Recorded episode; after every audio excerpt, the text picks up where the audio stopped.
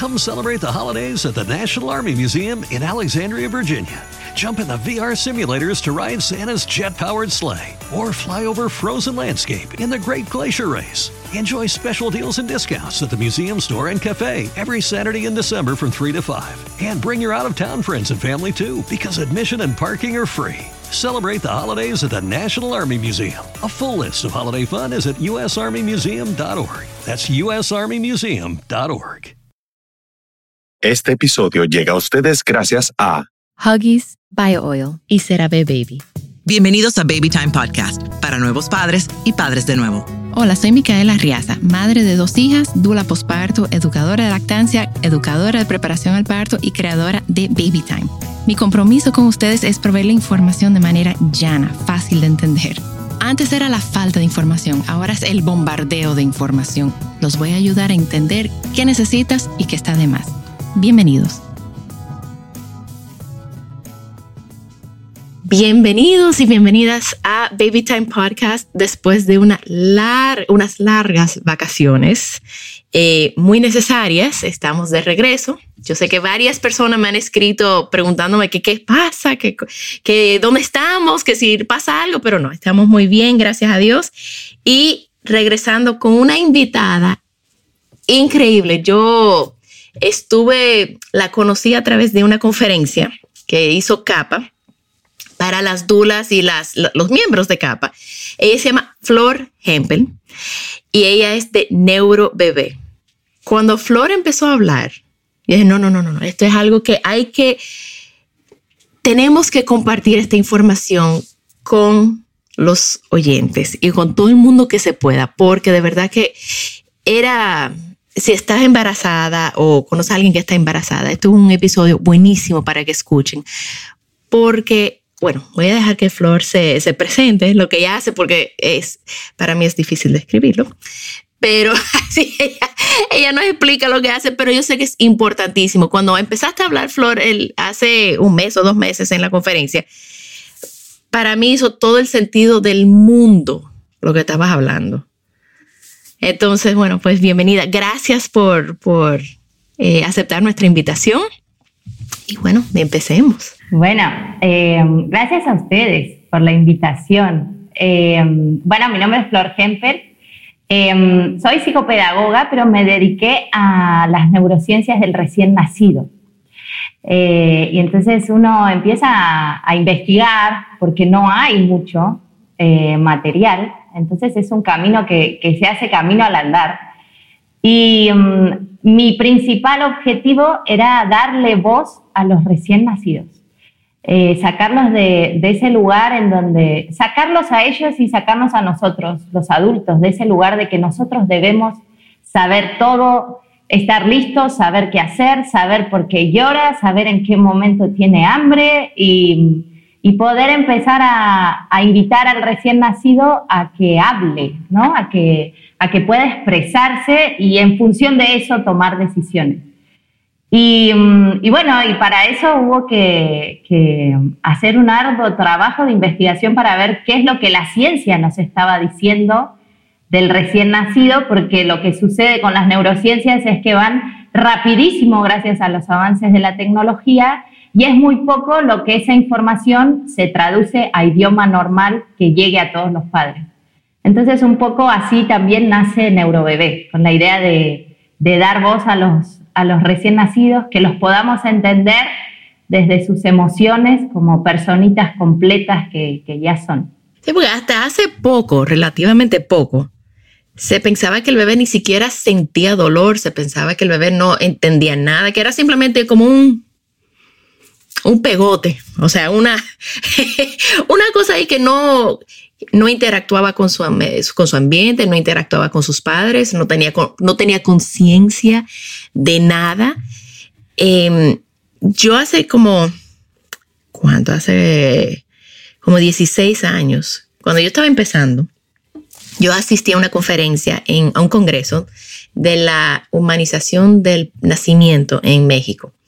Y había una señora hablando de la conciencia del bebé dentro del útero de las memorias que tiene el bebé dentro del útero, que el bebé está completamente consciente Y yo, me, bueno, ya mi hija había nacido, la, la pobre. O sea, yo, yo le pido perdón tantas veces a mi hija porque yo decía, yo es que yo no tenía la información que, hoy en día tengo que tuve con mi segunda hija.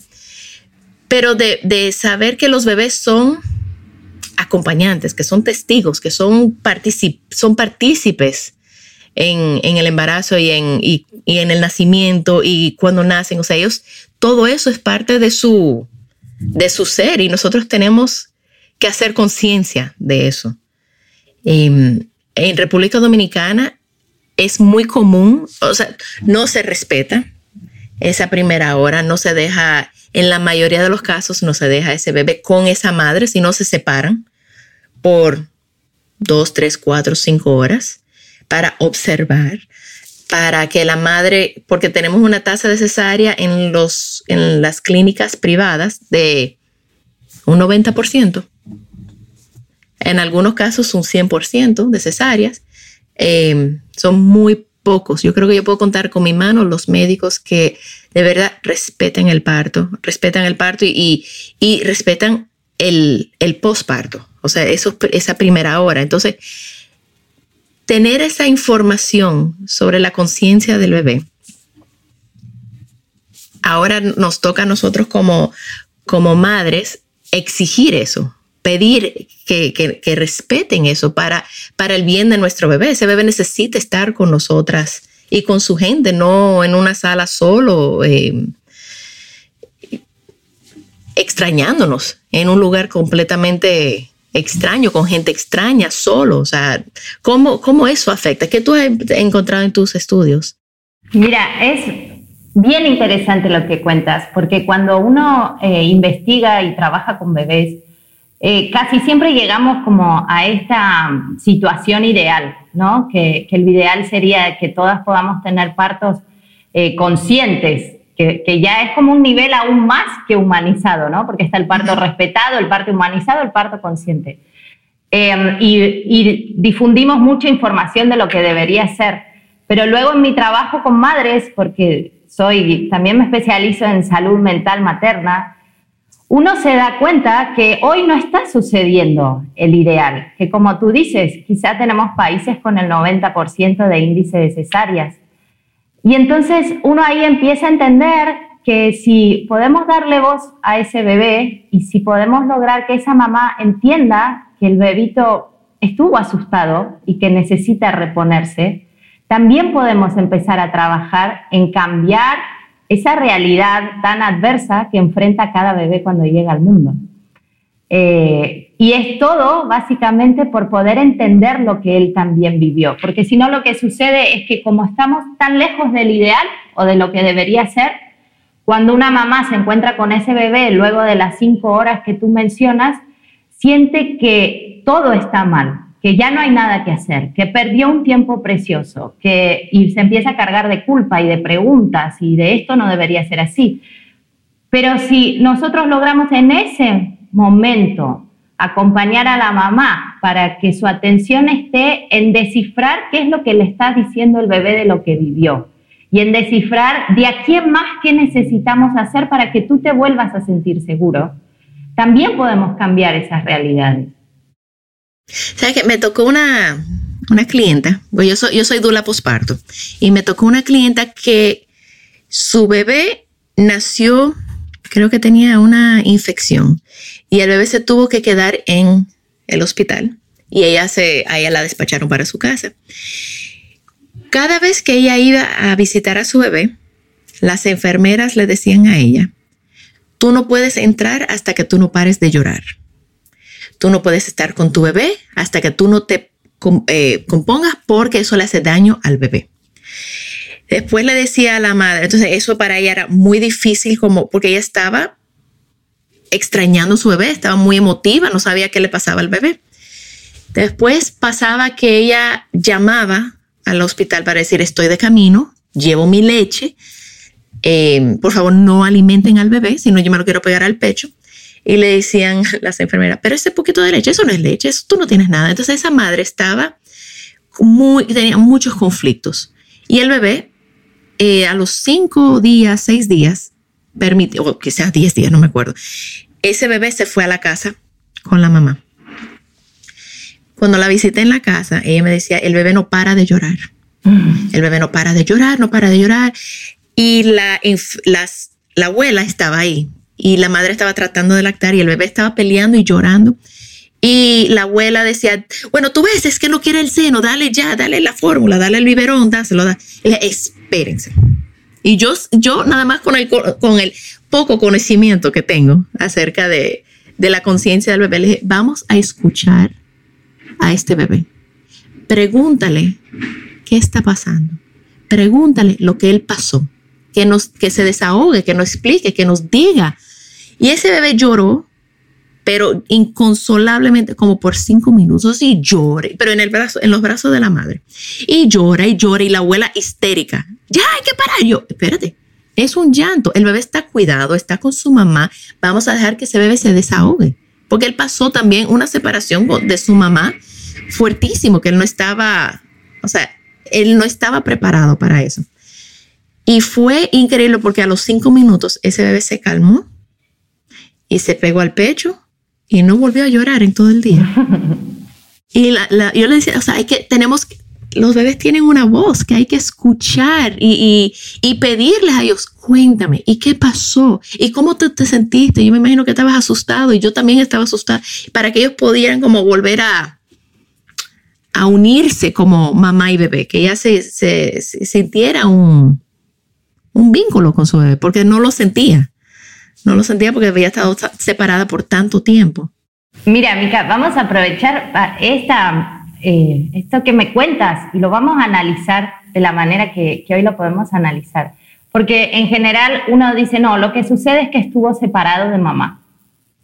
Y sí, es verdad, esa es una de las cosas más terribles que puede vivir un recién nacido, em, no solamente por el famoso tema del que hablamos hoy de la exterogestación, sino también porque hay una, una regulación mutua de muchos sistemas que las posibilita la mamá. O sea, separarse de mamá implica una desregulación orgánica, no, no es solamente porque, porque hablamos de de la separación en sí, sino es una desregulación de todos los sistemas. Pero yendo más allá de eso, eh, para, poder aprender un poquito más del recién nacido, si uno se pregunta, ¿no? A ver, eh, uno dice, bueno, ¿qué sucedió? Estuvieron separados. Sí, pero ¿qué más? ¿Cómo puedo dimensionar cuán grande fue esta separación para este bebé? La primera pregunta que hacemos con las mamás es decir, bueno, sus, cada uno de sus sentidos. ¿Qué experimentó? ¿Qué experimentó su piel? Seguramente le hicieron canalizaciones, seguramente le extrajeron sangre, seguramente lo movieron de manera con guantes, ¿no? Y uno empieza a detallar a través de cada uno de los sentidos. ¿Qué sintió su piel? ¿Qué sintió? Eh, qué, qué, es lo que él estaba escuchando? Sí, y uno dice, no sé qué, pero a ver, metámonos en lo que es una terapia intensiva de recién nacidos. Escuchan alarmas, escuchan ruidos, escuchan corridas, quizás escuchan que otro bebé falleció y no hay ninguna voz que ellos reconozcan. Entonces uno, de a un sentido a la vez, empieza a dimensionar lo traumático que es pasar por una terapia intensiva lejos de mamá. ¿Sí? Porque hemos tenido muchos casos de terapias intensivas conjuntas en donde todo es amortiguado por la presencia de mamá, porque puede haber una guerra civil afuera, pero si yo tengo a mamá cerquita que me está contando con una voz tranquila, estoy oliendo su olor, estoy escuchando su voz, estoy quizás tomando su lechita, estoy mirándola a la cara, todos mis sentidos me dan información de seguridad. Entonces, esa esa intervención de decir, bueno, a ver, cada uno de los sentidos de este bebé que sintió para entender la complejidad de la emoción, ¿sí? Porque uno dice, em, está triste porque no te vio, es mucho más que triste, es una angustia existencial y un pánico muy arraigado en todo su cuerpo de realmente sentirse que estaba en peligro.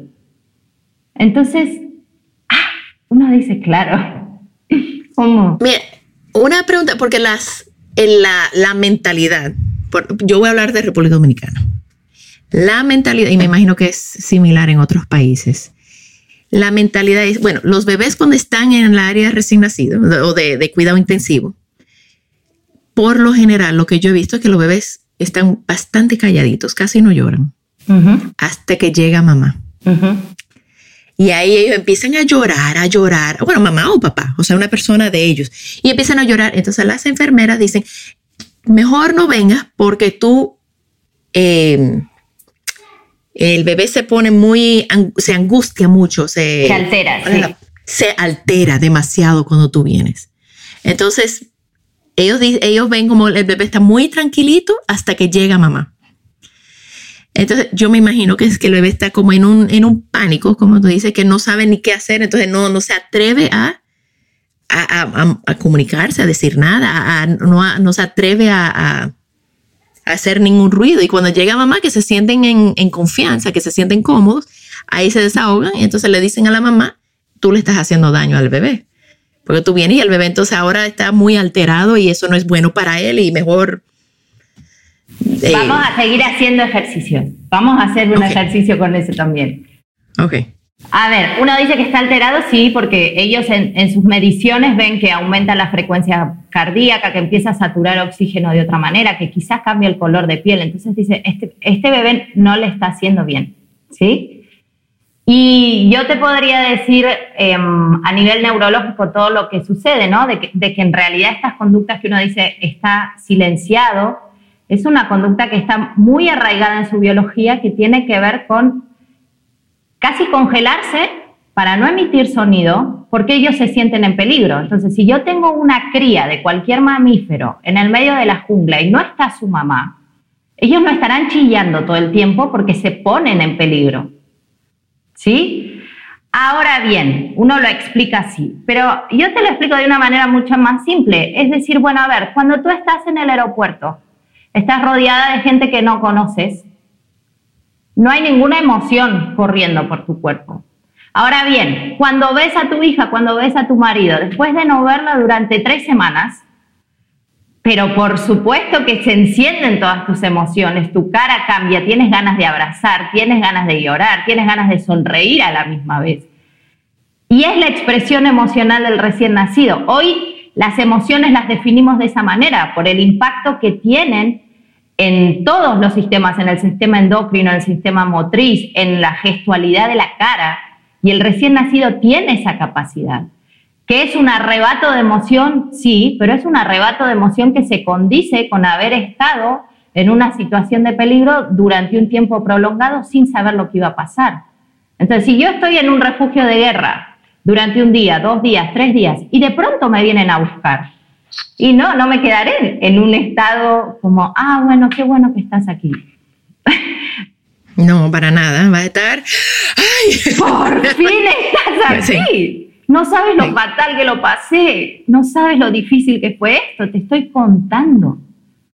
Sabes que cuando, bueno, mis, yo tengo sobrinos mellizos que nacieron de 34 semanas y nacieron en Estados Unidos. Y aquí, eh, bueno, en Estados Unidos hicieron eh, mi, hermana pudo quedarse en la habitación con los bebés.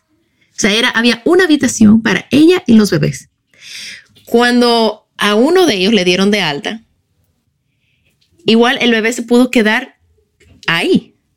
O sea, no se tuvo que ir a la casa solo. O sea, se quedó. Ahora, las enfermeras le decían, tú vas a cuidar de tu bebé, nosotros seguimos apoyándote con el, con el otro. Pero duraron 19 días juntos. Y yo creo que eso fue, eso hizo una diferencia tan grande para ellos, de aunque estaban a veces en incubadora, pero estaban con su mamá todo el tiempo, con su mamá o su papá.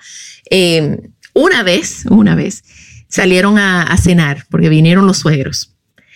Y mi hermana decía que ella no podía estar ahí, o sea, ella sentía que, no, yo tengo que regresar, tengo que estar con mi bebé, yo no, yo no puedo estar aquí cenando, yo tengo que estar ahí. Y ella se pasó los 19 días ahí.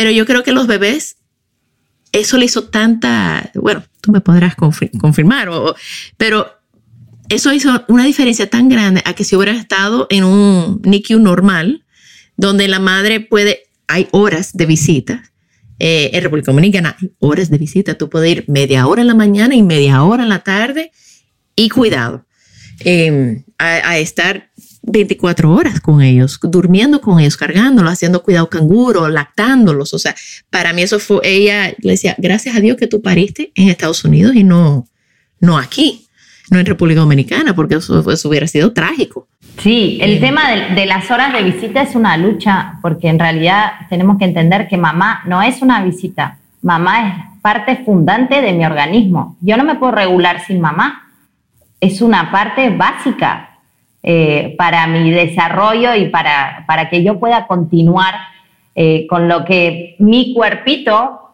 está buscando para, para adaptarse a este mundo. Y, yo siempre digo, ¿no? Que ya decir a mamá que es una visita es realmente no entender la importancia que tiene la mamá en la regulación de los sistemas. No es una visita, es una parte de su cuerpo. Es un órgano. Que, sí, claro. Sí, exacto. Sí. Exacto. Es como de repente decir, bueno, la placenta no es, no es parte integral, el, útero no es parte integral. La, o sea, la madre no, me encanta lo que tú dices, que la madre no es visita. La madre no es visita, la madre es, es parte de la salud y es la, si realmente queremos velar por la salud de un bebé, es lo primero que tenemos que asegurar que esté mamá. Más cerca. Y si mamá no puede estar, porque me ha pasado de trabajar en instituciones donde las mamás eran visita, tiene que haber algo de mamá. Y me ha pasado de, enviar una gasa, una gasa esterilizada con empapada con la lechita de mamá para que al menos el sentido del olfato del bebé, que es el más importante de todos, pueda recibir esa información de, ok, mamá está cerca. Flor, y tú trabajando en instituciones, ¿cómo ellos aceptan la información que tú le estás dando? No, no lo aceptan, no lo aceptan. Ah. Yo llego a las instituciones gracias a las mamás.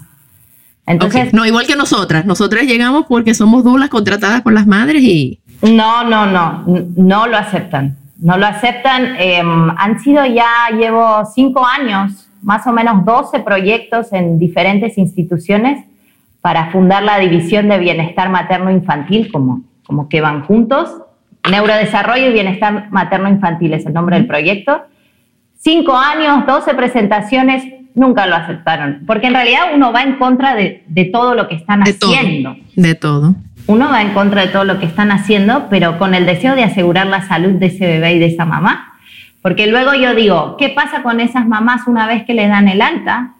¿Quién hace el seguimiento para ver cómo está esa mamá en cuanto a su sensación interna de sentirse lo suficientemente entera para cuidar a un bebé que pasó toda esa experiencia. Eh, ¿Quién está ahí enseñándole a la mamá a, escuchar la voz de su bebé para que ella se pueda realmente ocupar su rol de mamá y no sentir que sin la enfermera ella no sabe qué hacer? Mira, no, te entiendo perfectamente porque nosotros como yo les yo he contactado a clínicas privadas, o sea, las mejores de Santo Domingo para decirles, mira, nosotros somos dulas, posparto, podemos ayudar a las madres, o sea, estamos ahí para ayudar con la lactancia, para el apego que la madre se vaya sintiendo como segura, para apoyar a la madre. Eh, simplemente no nos tienen que pagar, simplemente ofrece el servicio y si la madre quiere, pues que la madre nos pague directamente. No. No. No nos dejan al menos que las madres nos contraten a nosotros. Entonces las enfermeras sí nos conocen. Ya, ah, ya estoy.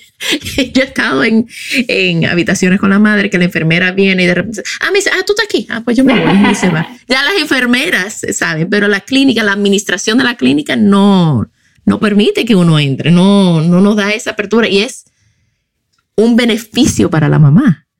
Es un beneficio sí. para su bienestar, para, para iniciar su maternidad y marca a fuego el camino que seguirá el neurodesarrollo de ese bebé, la personalidad que tendrá ese bebé. Tú sabes que en realidad las, primeras conexiones neuronales que se van a hacer luego del, parto están relacionadas con la sensación de seguridad. Entonces, si yo me siento seguro, si yo siento seguro, si mis sentidos se sienten seguros, se me va a dar por salir a explorar el mundo. ¿No? Esto, si, si uno viese todo el neurodesarrollo como, como una historia, ¿no? Primero necesito sentirme seguro para luego sentir interés por el resto del mundo. Porque si yo no me siento seguro, estaré todo el tiempo preocupado, estaré todo el tiempo sintiéndome amenazado. Y esto está bien bonito porque esto yo lo veía en el consultorio cuando trabajaba con niños más grandes, ¿no? Uno decir, bueno, tenemos un niño que tiene miedo y uno sí o sí tiene que ir a visitar su historia. Y sí o sí tiene que decir, bueno, a ver, ¿en qué momento de su historia este niño sintió que no podía estar tranquilo para explorar? Este niño sintió que estaba en peligro, este niño sintió que estaba solo.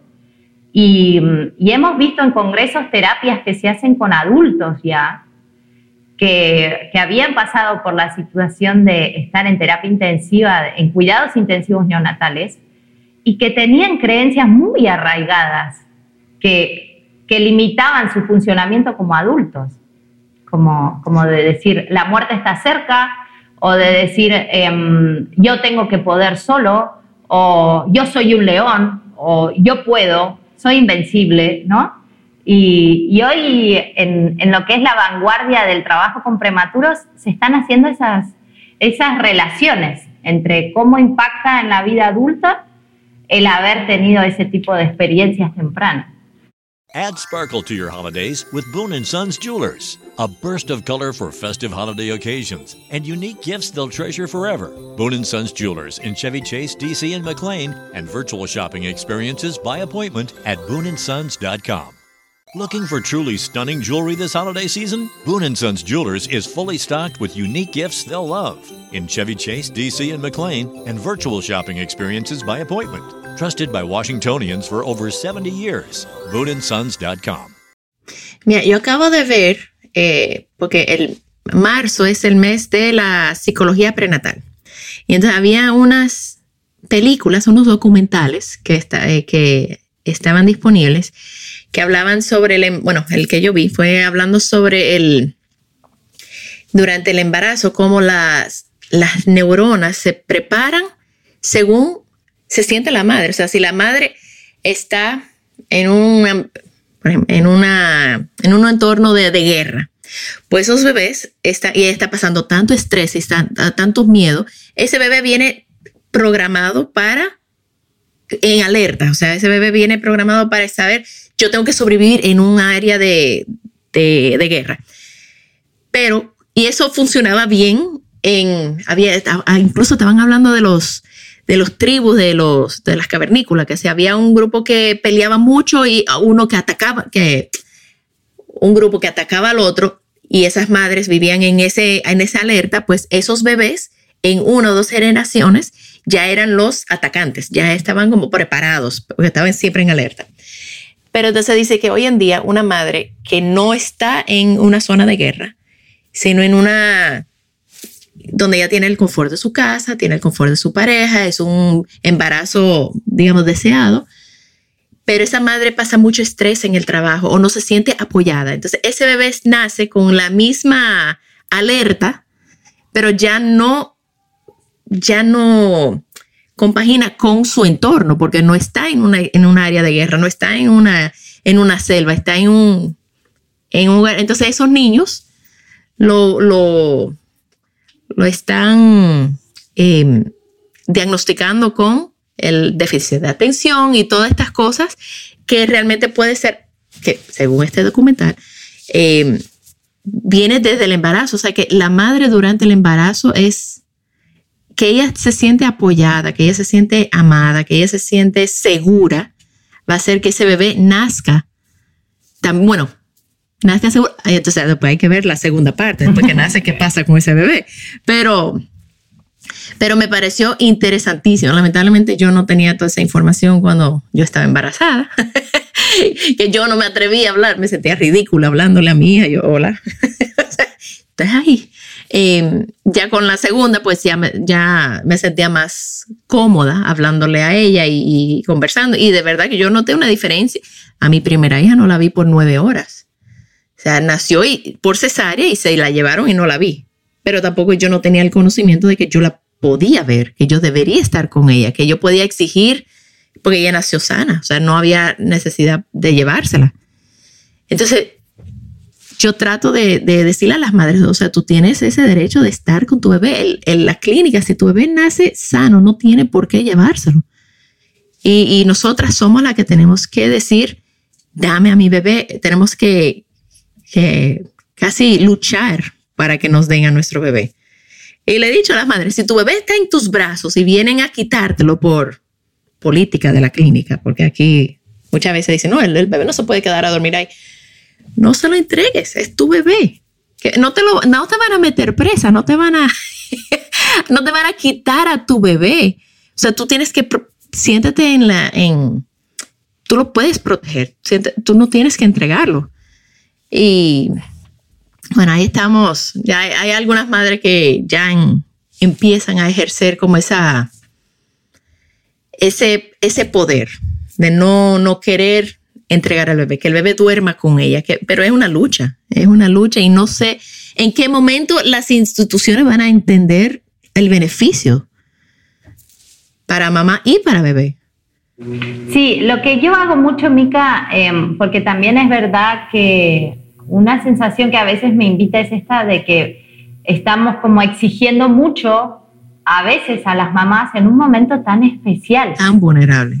¿No? Y entonces eh, yo creo que si queremos como seguir creciendo en, en, esta conquista, ¿no? De, de, un mundo más amigable para bebés y mamás, em, lo que yo hago mucho es trabajar con toda la familia. Entonces, que el papá también pueda decir, oye, no te lo llevas. Que la abuela también pueda decir, no, ¿sabes qué? Mejor lo dejas aquí. Que todos entendamos que el regalo más precioso para este bebé es encontrarse con su familia y que esa es la clave de su salud. Entonces, em, uno empieza a intentar de crear entornos que, que puedan leer la verdadera necesidad del bebé. Y entonces, eh, no sé, tengo papás que me llaman y me dicen, no sabes, fui yo el que le dije que no lo lleven a bañar. Y, hasta pasa a ser como un juego, ¿no? A, ver quién es el que pone los, el que pone los límites. Y, mm, eso a, veces eh, también genera cambios, porque la enfermera que recibe ese no de una manera amorosa y de una manera tranquila, de una persona que no es la mamá, porque muchas veces a, las mamás les ponen estas etiquetas de, no, tú estás cansada, estás muy sensible, no sabes lo que quieres, ¿no? De pronto reciben el no de una persona que no es la mamá y por más nefasto que pueda sonar que lo diga, es así, lo escuchan de otra manera. Lo escuchan de otra manera. Es, Oye, no, no, como familia no queremos que te lo lleves y, se empiezan a suceder cosas eh, muy bonitas, porque también la familia empieza con esta sensación de, de oye, somos una tribu y todos te estamos cuidando. Y, mamá empieza a poder relajar un poco y, disfrutar y, saber que tiene todo un equipo con ella. Me encanta lo que dice de, integrar a toda la familia, de que todo el mundo, bueno, en, en las clases de preparación al parto, yo le decía a los papás, o sea, ustedes pueden enamorar a las, o sea, enamorar sino con su carisma, decirle a la enfermera, no te lo lleves, déjalo aquí, yo te voy a mandar a buscar un, un, un, un sándwich, una cosa, pero déjame el bebé aquí para, como ellos tienen, eh, ustedes usen su, enamoren a las enfermeras, díganle que no, que, pero de una forma bonita y, y, y funciona, funciona a las, abuelas hay que educarlas un poco más. Los padres como que las abuelas no entienden porque en su época era, se mandaban a los niños y ya, y punto, y no se veían por 24 horas hasta que la madre se reponía y entonces ahí empezaba. Pero, pero sí, me encanta de, seguir, tengo que recordar eso, de seguir educando a toda la familia, no solamente a, la mamá, porque a la mamá se lo olvida. Sí, a la mamá no es momento para tomar decisiones no es momento no, para totalmente vulnerable. Em, y aquí, por ejemplo, cuando vemos todo el tema de, de duelo perinatal, es otra instancia en donde les pedimos a las mamás que tomen decisiones. No es momento de tomar decisiones. Tenemos que estar todos claros en qué es lo que queremos y qué es lo que necesitamos y tenemos que poder hablar del tema antes como parte de la preparación, porque ese bebé también tiene voz. Entonces, em, bueno, es una invitación grande la de darle voz a los bebés. ¿Y cómo, ¿cómo una familia, o sea, que si están embarazados ahora, cómo ellos pueden, qué sugerencia tú tienes para ellos, para que ellos le den esa voz a ese bebé? ¿Qué pueden hacer? Em, hablando de, un bebé, cualquier bebé, no siguiendo con el tema de, duelo. Sí, pero después vamos a tocar duelo un momentico, porque sí es importante. Es... Sí, me gusta traerlo a todas las charlas. Eh, igual que lo que hicimos con, con cuidados intensivos, hay que hablar de que son cosas que suceden. Em, ¿Cómo le damos voz al bebé desde el embarazo? Le damos voz sabiendo que a través de sus sentidos él está construyendo emociones. Entonces lo que hacemos es jugar con sus sentidos. Eh, yo invito mucho a los papás a que les lean cuentos, porque está muy demostrado que la voz que prefieren los bebés es la que nosotros adoptamos a la hora de contar un cuento. Uno hace pausas, cambia la voz, cuando uno le cuenta de un día de trabajo, es, ay, oye, ¿sabes? Hoy día la abuela y resulta que me dijo que sí estuvo. Pero cuando uno lee un cuento, es como que si entrase en otra vibración y en otra sintonía. Entonces, tener horas de cuento con, con los bebés mientras están en la panza es un momento precioso y que luego uno lo sigue repitiendo cuando, cuando ya son grandes, ¿no? Empieza a crear esos momentos de, de encuentro a pesar de que el día de trabajo haya sido muy difícil. Entonces, em, hablar con los bebés, bailar, bailar juntos, ¿no? Una experiencia musical en donde además de, lo que se escucha a lo lejos de la música, empieza a sentir un movimiento. Eh, bueno, yo soy, a mí me gusta mucho la bachata, pero digo, esos, esos movimientos suaves eh, que, que cambian el movimiento tradicional y que además generan una química en la madre de profunda alegría. La alegría tiene su propia química que, llega a través de la placenta, ¿no? Todas las emociones tienen su química. Pero digo, en el momento que empezamos a darnos cuenta que como la mamá está experimentando su mundo, va a ser como tú decías, lo que el bebé va a interpretar como el mundo que le espera, y esto es pura epigenética, que si quieren, hay mil papers que hablan de esto, Em, es la interpretación de, el mundo gracias a la química que le presenta la mamá. Entonces, todo lo que sea disfrute para la mamá va a ser una etapa de comunicación, de decir, oye, no sabes lo bonito que está este mundo, vente a bailar conmigo. Es, es algo simple y la otra que es súper simple y muy poderosa para los bebés es la respiración. Eh, oxigenar la sangre de manera consciente eh, para poder tranquilizar cualquier situación que esté pasando. Porque como tú me decías, hoy es el cortisol em, lo que más rige la química de las mamás, que es el estrés, ¿no? Entonces, si yo puedo encontrar días que me permitan calmar a todo mi sistema para decirle a mi bebé que este mundo está bien bonito, sí o sí tengo que trabajar con la respiración de las mamás. Sabes que yo estaba viendo, bueno, en este documental, estoy buscando cómo se dice en, español. Déjame, dame un segundito. Decían que las en, en, en Grecia, y lo estaba buscando, ahí le dan a las madres cuando está embarazada 10 reglas. ¿Dónde está Spanish aquí? Eh, bueno, entonces decía que la madre debe de sentir todos los días algo de felicidad. Que esa madre tiene que sentir, y no me yo estaba, o sea, si alguien tiene las 10 reglas de Grecia que le dan a las madres embarazadas, porque no lo encontré. Eh, pero decía que las madres, incluso yo creo que era Platón que decía que las madres tienen que durar, que es tan importante la, la madre, el estado eh, emocional de la madre durante el embarazo y que todos los días las madres embarazadas tienen que sentir una felicidad plena, una felicidad, porque entonces eso le, le, pasa al bebé, o sea, le llega al bebé de que este es un mundo feliz. Y decían que si todas las madres podían sentir felicidad una vez al día, que en una o dos generaciones íbamos a tener una, sociedad completamente diferente, con mucho menos delincuencia, mucho menos guerras, muchas eh, personas mucho más, eh, no, no libres de conflictos, pero cómo se van a manejar los conflictos van a ser completamente diferentes a cómo se están manejando ahora. Y decía, que me dio risa. Se nada más se quedan mirando a los políticos que hay hoy en día y dicen, eso no tuvieron un buen embarazo. No lo pasaron muy bien. No, es, bueno. es que es así. De hecho, em, yo había leído también que muchas de las preparaciones de guerreros estaban relacionadas con separarlos de, de sus mamás durante mucho tiempo y que solo algunos sobrevivían y esos eran los grandes guerreros.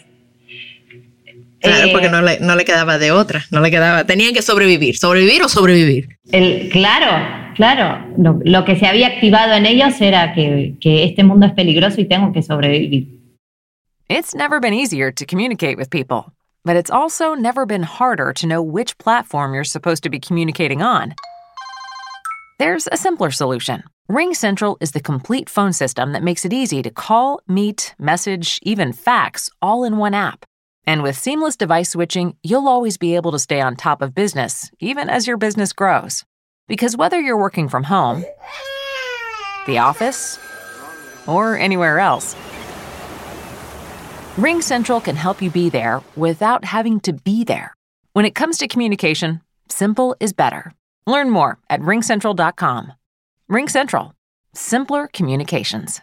Mira, Flor, y, y nada más para tocar el, con el tema de- del duelo, cuando, porque pasa, me, me- le ha pasado a clientes mías que fallece el bebé, cómo eso, o sea, cómo la neurociencia del bebé en- entra ahí, o sea, cómo, o la madre, o cómo...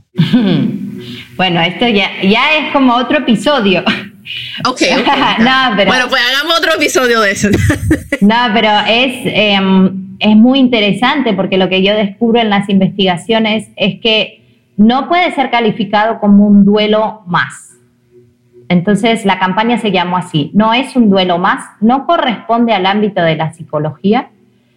Eh, ¿Y por qué? Porque es el único duelo que tiene un correlato tan potente en el cuerpo. O sea, cuando tu padre fallece, tú no tienes a toda la química de tu cuerpo y todas las hormonas de tu cuerpo y toda la estructura de tu cerebro esperando a que tu padre esté al ladito tuyo. Entonces tú sí lo puedes manejar de manera racional.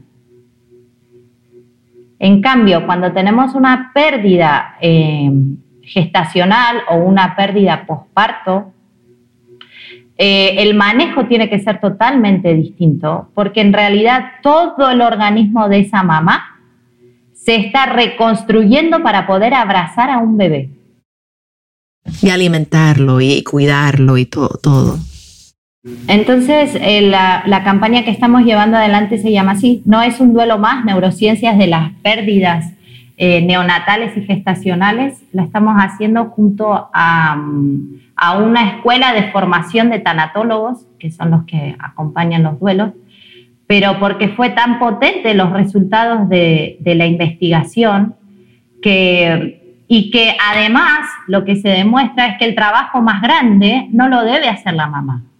El trabajo más grande lo tiene que hacer todo el entorno para permitirle a la mamá llevar los ritmos biológicos que implica este tipo de duelo. Entonces, eh, es, es, todo un, un, un campo para, para, también hacer revolución y, y entender que, que no, no, podemos tenerlo con los parámetros normales de la psicología del duelo. Wow, nunca había escuchado eso. Nunca había escuchado eso.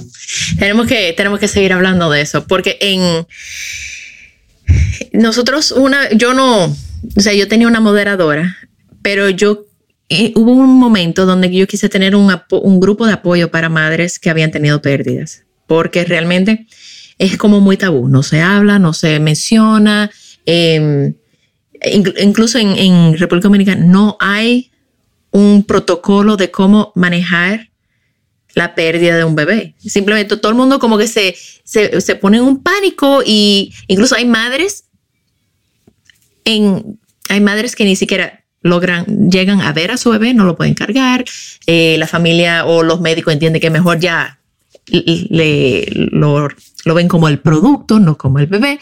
Eh, entonces las madres tienen, no hay, no hay ningún apoyo para ellas. Hay poco apoyo para ellas con un bebé sano. Ahora con la pérdida de un bebé hay mucho menos apoyo. Entonces, aunque no es, ese no es mi área de, de duelo, pero siempre quise poder trabajar en algún protocolo, que incluso que las clínicas tuvieran un, una terapeuta o un terapeuta ahí para acompañar esas familias que tienen esas pérdidas o acompañar las familias que tienen sus bebés en cuidados intensivos. Porque necesitan ese acompañamiento terapéutico. No pueden estar simplemente váyanse para su casa y, y no saber qué hacer. Porque son emociones demasiado fuertes. O sea, que, que, se llama un, no es un duelo más. No es un duelo más, sí. La campaña se llama No es un duelo más. Tiene su, ya tiene su curso en línea, tiene sus papers, tiene su investigación eh, y, realmente está, está abriendo caminos para que, para que realmente entendamos eh, la dimensión y, cómo es necesario cambiar la manera hasta de definirlo. No, muy, eso, ojalá podamos volver a hacer otro episodio sobre eso, porque creo que hay muchas madres, cada vez que hablamos del duelo, hay muchas madres que, que nos contactan. Mira, a mí me pasó, a mí me pasó, pero normalmente no, no se habla, no se habla. Eso es un, eso es muy tabú, eso es muy, no, ya hay que seguir adelante, puedes tener otro bebé, o sea, es, no dejan que la madre haga ese, eh, vive esa experiencia, o sea, ese, duelo, o sea, no sé cómo más llamarlo, o sea, se, se, llamaría duelo como quiera, ¿verdad? Pero... Sí, sí, sí, sí, sí. Okay. Sí, em, nosotros lo que, lo que intentamos como para, para tirar algunas líneas de trabajo por si alguien nos escucha y quiere, necesita un poco más de información, em, siempre lo que intentamos de, de promover es que al bebé se lo honre y se lo recuerde no solo porque falleció, sino poder conectar con la vida que sí compartieron, ¿no? Como hacemos un poco de, ese trabajo, de honrar al bebé. Nosotros decimos que es honrar al bebé, acunar a las mamás y despertar al resto de la familia. Eh, la mamá lo que necesita es ser acunada, no está en momento de comenzar una, una terapia en donde todo sea palabras, en donde todo sea racional, por supuesto que depende mucho del contacto que haya tenido con su bebé y por qué defendemos tanto el contacto. Está muy relacionado con lo que hablábamos del recién nacido. Todos los sentidos de esa mamá están esperando encontrarse con el bebé. Si yo le permito a la mamá tener todo el tiempo que ella necesite para ese encuentro, para decirle hola, para nombrarlo, para ponerle nombre, para poder contarle lo que vivió, para poder tocarlo, para poder olerlo, entonces sus sentidos también estarán recibiendo la información de lo que sucedió. Forma parte de una lógica de aceptación de poder decir, ok, recién cuando te tengo conmigo puedo entender que, que te tengo que dejar ir.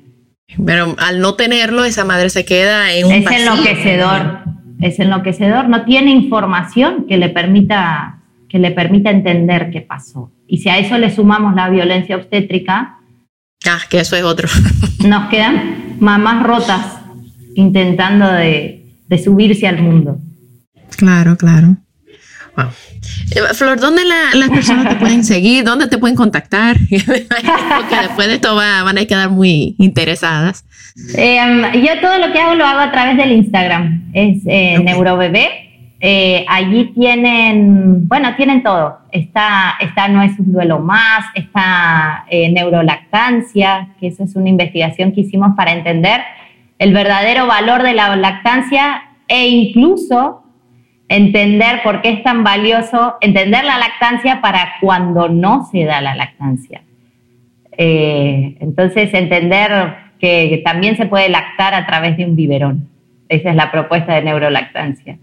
Y luego tenemos el método SMILE, que es lo que el método de formación profesional para, para poder acompañar a los bebés y darles voz, pero a través de, un paso a paso. De decir, bueno, yo voy a una consulta postparto, me tengo que fijar en las señales comunicacionales del bebé, en el bienestar de la mamá, en cómo interactúan, en las emociones y en el entorno de crianza. Entonces uno hace como un diagnóstico rápido de, hacia dónde va eh, esa familia.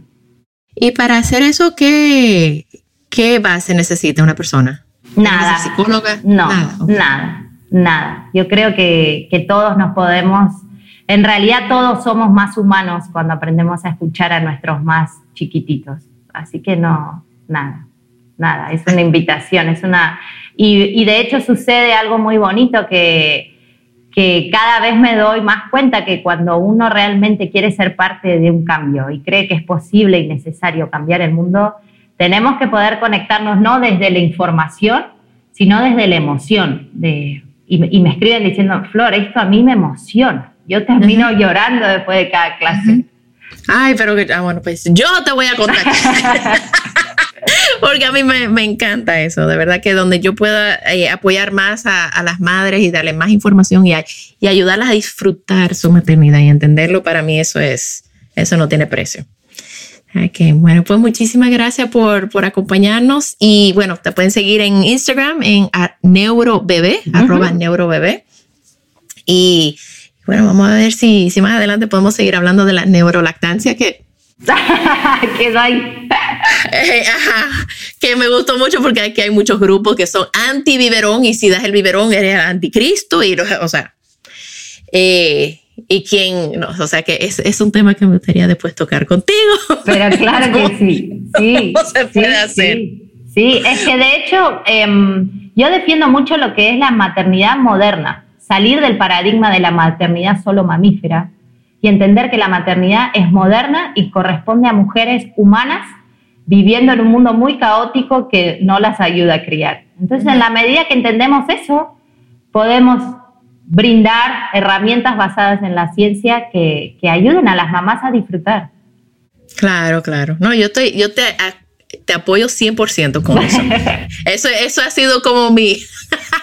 Por eso a algunas personas yo no les caigo muy bien porque yo soy pro maternidad, no pro teta. O sea, sí, perfecto, lactancia, excelente. Yo soy pro lactancia 100%, pero si la madre no quiere, no puede, o se le...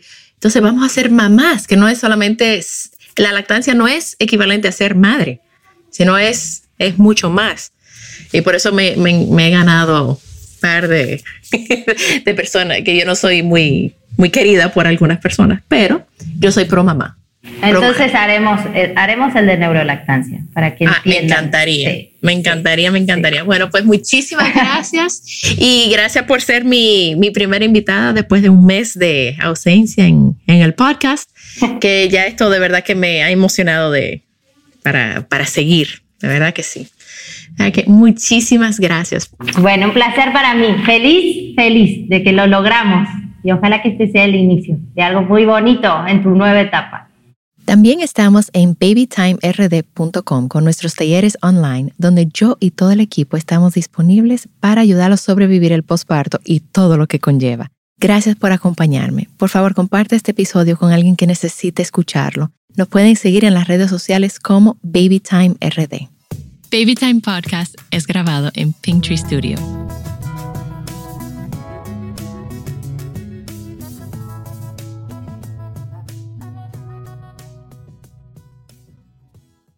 Add sparkle to your holidays with Boone & Sons Jewelers. A burst of color for festive holiday occasions and unique gifts they'll treasure forever. Boone & Sons Jewelers in Chevy Chase, DC and McLean and virtual shopping experiences by appointment at booneandsons.com.